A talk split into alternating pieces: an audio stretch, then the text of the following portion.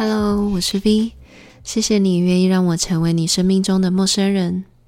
今天是酒后录音，然后我原本只是想要录一小段回复一位听众朋友的故事，就默默扯很远，然后扯到了我第一份工作就是空姐的一点点经历啊，我就真的不知道要剪去哪里，因为有点讲太长了，所以就把它变成单独一集了。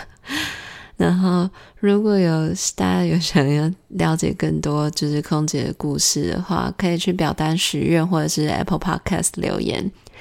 然后，本集的音乐一样由台北的 Cychen 赞助。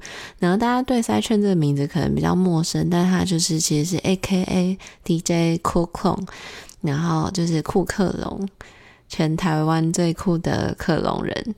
然后。嗯，他其实现在每个礼拜天都会在台北大安区的一间 Basement Cafe，就是驻点放歌。他会放一些自己的作品，也会分享一些他自己的选曲。所以欢迎大家，就是喜欢的话可以去现场支持，或者是我在节目的详情的连接也会放他们作品的连接，就是大家可以去多多支持台湾的音乐人。好，那我们开始吧。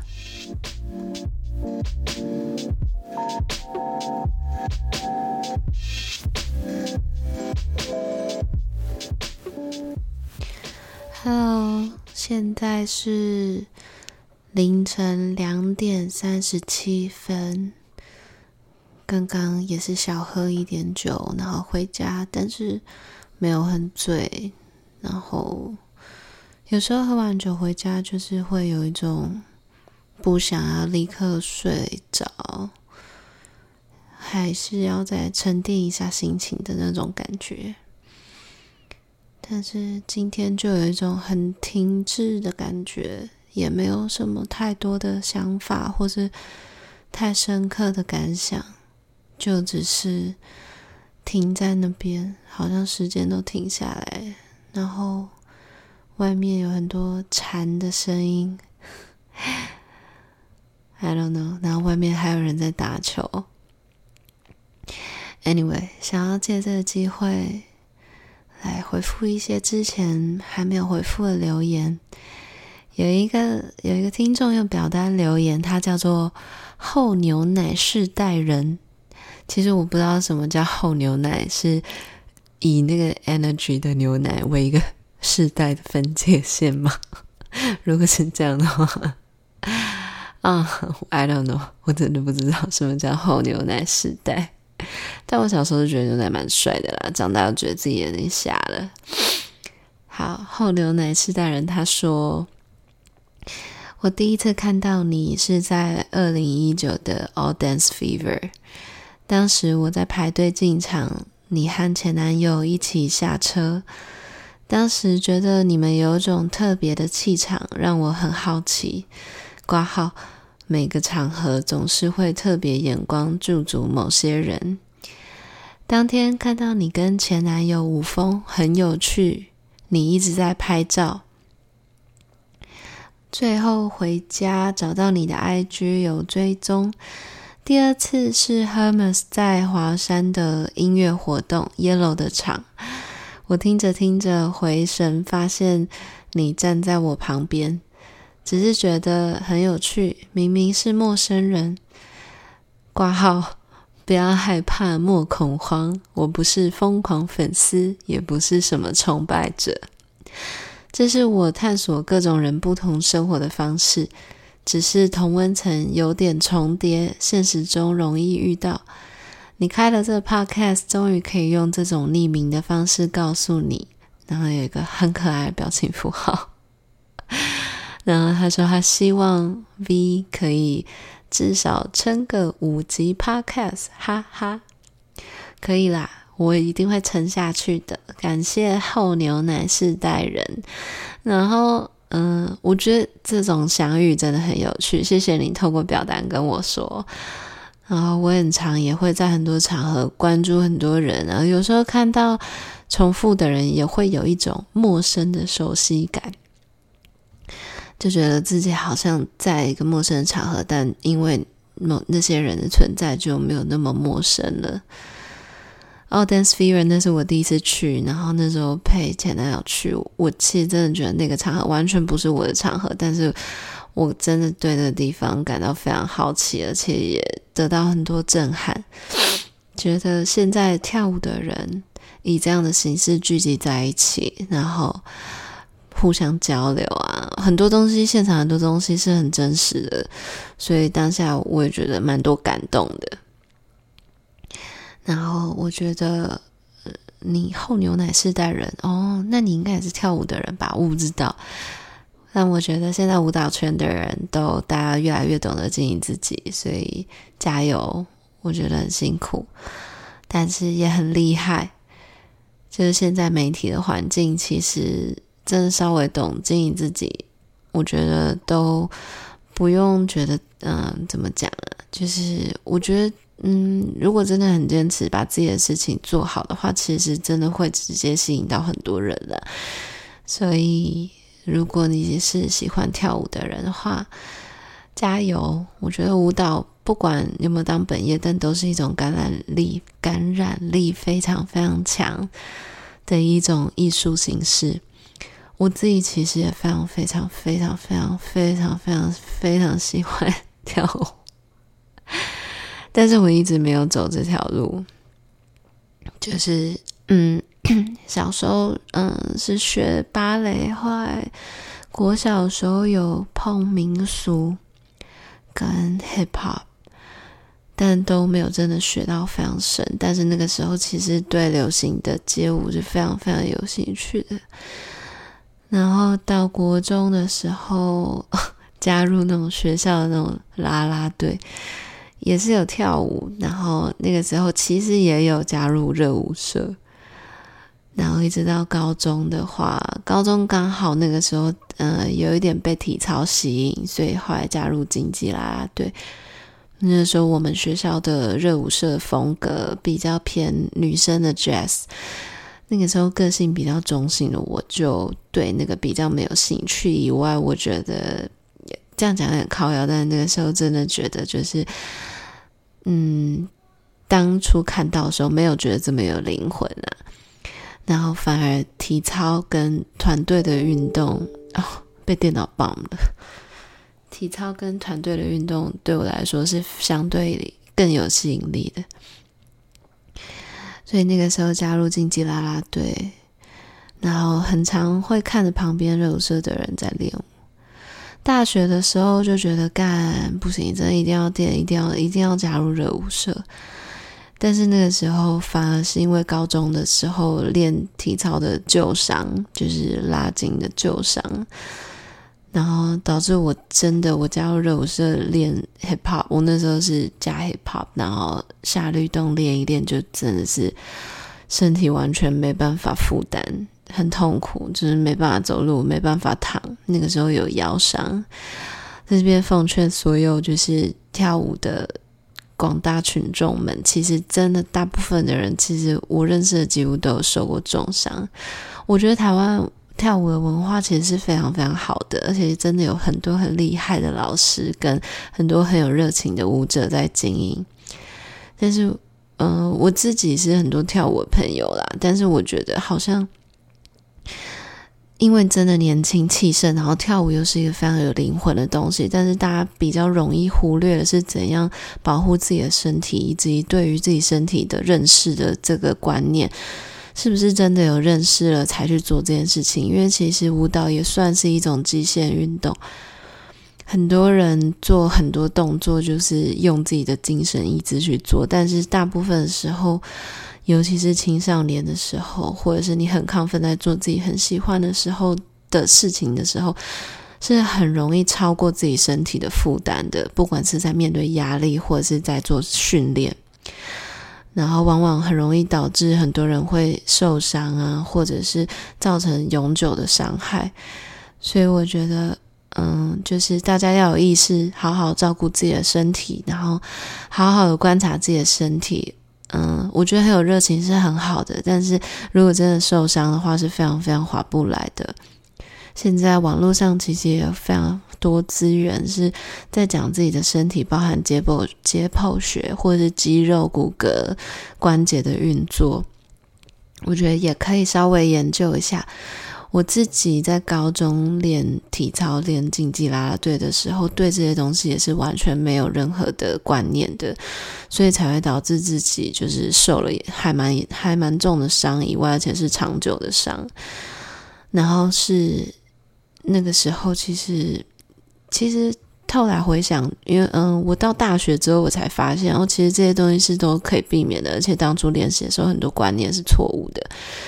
然后大学的时候，我刚好念的是呃医学相关的，有接触到解剖学跟生理学。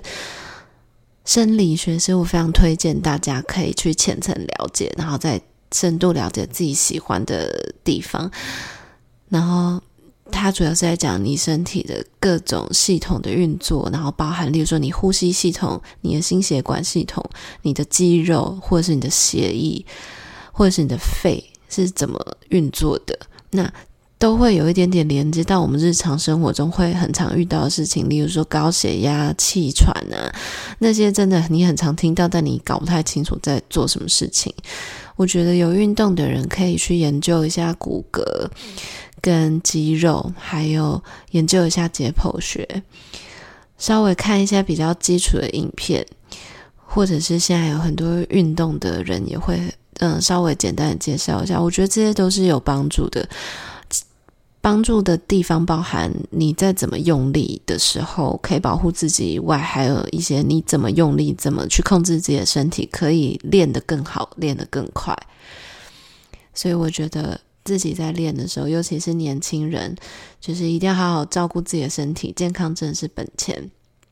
我有一些朋友真的练舞，然后花了非常非常多的时间跟金钱在养伤，然后我觉得那个真的是非常划不来的。嗯啊，怎么会讲到这么远？好，对，然后我自己以前是腰伤啦，但是我也是上大学以后才学到，嗯，到底是怎样稍微一点姿姿势，然后后来是。到更晚，到毕业的时候，其实我受伤的时候是高中，但我毕业之后第一份工作是，嗯、就是空姐。然后当空姐的时候，其实大家以，嗯、其实会有一点难想象，空姐大家会想到说，哦，时差、身体负担、荷尔蒙失调。但其实，在飞机上还很重要的一个东西是你怎么控制你的身体，因为你在飞机上工作，其实对身体骨骼、身体的压力其实是非常非常大的，因为你会除了高空的气压不一样以外，飞机本身的不断的震荡，然后以及遇到乱流，以及在飞机上的所有东西，像你拿的那些箱子、柜子，还有你拉这些车，其实重量是非常非常非常非常非常重的。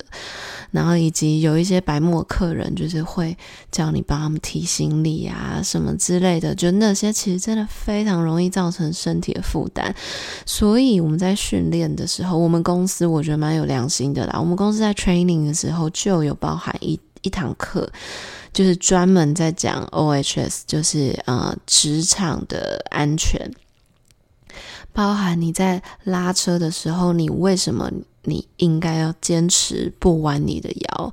为什么你的背打直的状况之下，你才有办法用正确的姿势，用你的大腿跟你的就是臀大肌，然后加上你的挺直的背，还有你收紧的小腹，这样才去拉你的车，你才不会因为突然的重量改变，例如说你突然遇到嗯、那个。turbulence 乱流，或者是突然暂停，或者是你车子真的非常非常重，久了之后你拉了十年，很多资深的空姐其实都是有严重的腰伤的。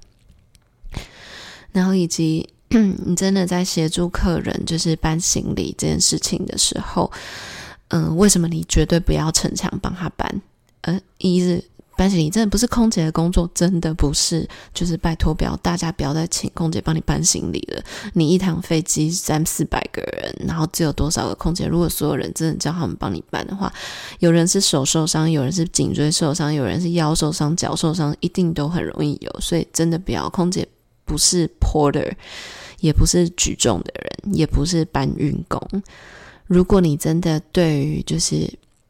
你的行李你觉得很重，诶，代表空姐也觉得很重哦。那这时候应该要怎么办呢？你也不想要受伤，我们都可以理解。但是你可以请他跟你一起，然后在一起的时候也是要小心。如果你一个不小心重量栽到他身上的话，他也是会受伤的。而且他受伤是没有办法赚钱，他可能真的最糟的状况，他就没有工作了。好，又讲远远了。好，反正呢，公司会有训练我们如何。施力啊，然后如何把自己的背挺直，以及非常严格的，像大家可以想象一下，一个餐车里面，我记得一排好像有三十个，所以一个餐车可以放一百多个餐食。所以如果他派了整个餐车从头到尾都是一直用弯腰的话，代表他一餐送餐就要弯腰一百多次，然后收餐又要再弯腰一百多次。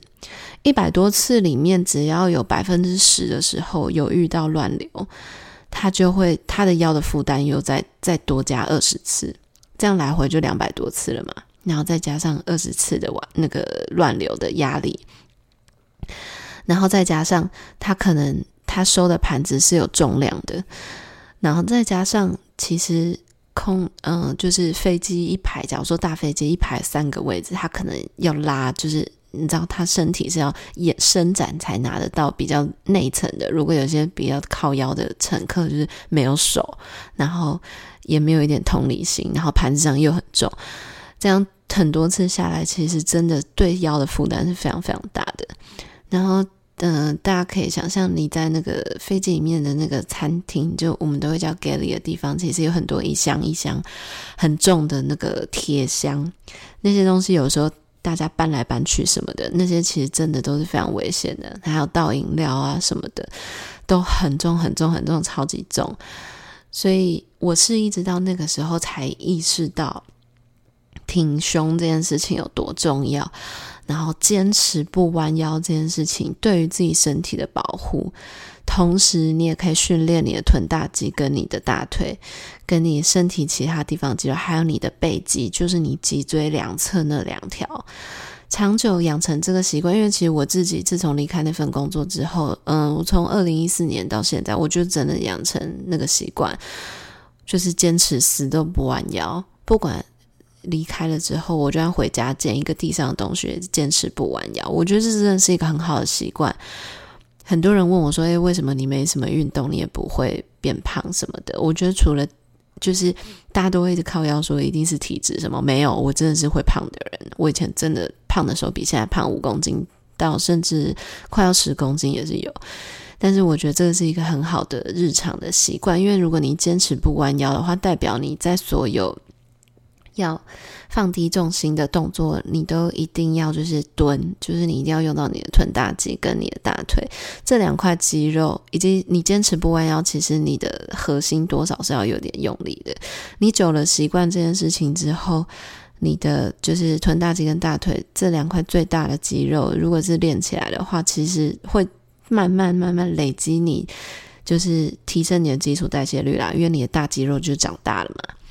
然后再加上你的背肌，背肌养起来的话，其实它会长期就是你脊椎两侧那两条背肌，就是它真的变越来越强壮的话，因为我以前是非常非常容易腰酸的，从高中就是，再加上我以前腰伤，但我现在真的就自从空姐那份工作之后，我就再也没有腰伤过了，就也没有很少会腰酸。然后原因是因为那两条背肌练起来之后，它会抓紧你的脊椎。所以你的脊椎变更有力，我要挺胸不会比以前累。我以前要挺胸，我觉得超累。我以前就是那种，也是那种能站呃能坐就不站，能躺就不坐的那种人。但是我现在就是已经挺挺胸，对我来讲是很自然的事情，我不会觉得挺胸很辛苦。然后再加上女生爱漂亮的话，你那两条背肌练起来的话，你背部的线条就是会有一个那个脊椎那个沟凹进去，我觉得那个线条也是很漂亮的啦。所以推荐给大家，那个坚持不弯腰，死都不弯腰，捡东西也不弯腰，然后呃洗澡啊或是什么任何事情啊，反正只要是你平常意识到，或是你拿抽屉的东西啊。然后，或者是呃，走楼梯的时候很累，有些人走楼梯会甩他的背，下意识的在那边甩他的背，以为自己是街头霸王，然后就这样走路很嘻哈。但是其实，如果你坚持不弯腰，再加上你走楼梯的时候，哎，你就间接的开始做一个有一点类似深蹲的训练。然后，如果你的重心习惯放在脚跟的话，那就更接近深蹲了。久而久之，你的屁股越来越翘，你的大腿越来越有力，然后你的基础代谢率越来越高，腿部的线条也会越越好看。然后，我觉得这个都是连在一起的啦。我到底是从哪里讲到这里啦？我真的想不起来了。哦，后牛，后牛乃是泰人，怎么可以扯这么远呢？我的妈呀！好啦，总结就是谢谢大家用那个表单跟我讲自己的心声，就是我也很珍惜，就是可以这样遇到你，遇到你。那如果之后遇到再遇到你的话，其实可以过来直接跟我打招呼啦。我觉得我，我觉得很感激。对，嗯，好，今天就先这样吧。莫名其妙录了快二十分钟，这样我是要怎么剪呢？谢谢大家，今天换你们陪我酒后聊天。然后，如果喜欢今天或者喜欢之前的节目的朋友在帮我去按订阅按订阅按订阅。好啦晚安啦拜拜。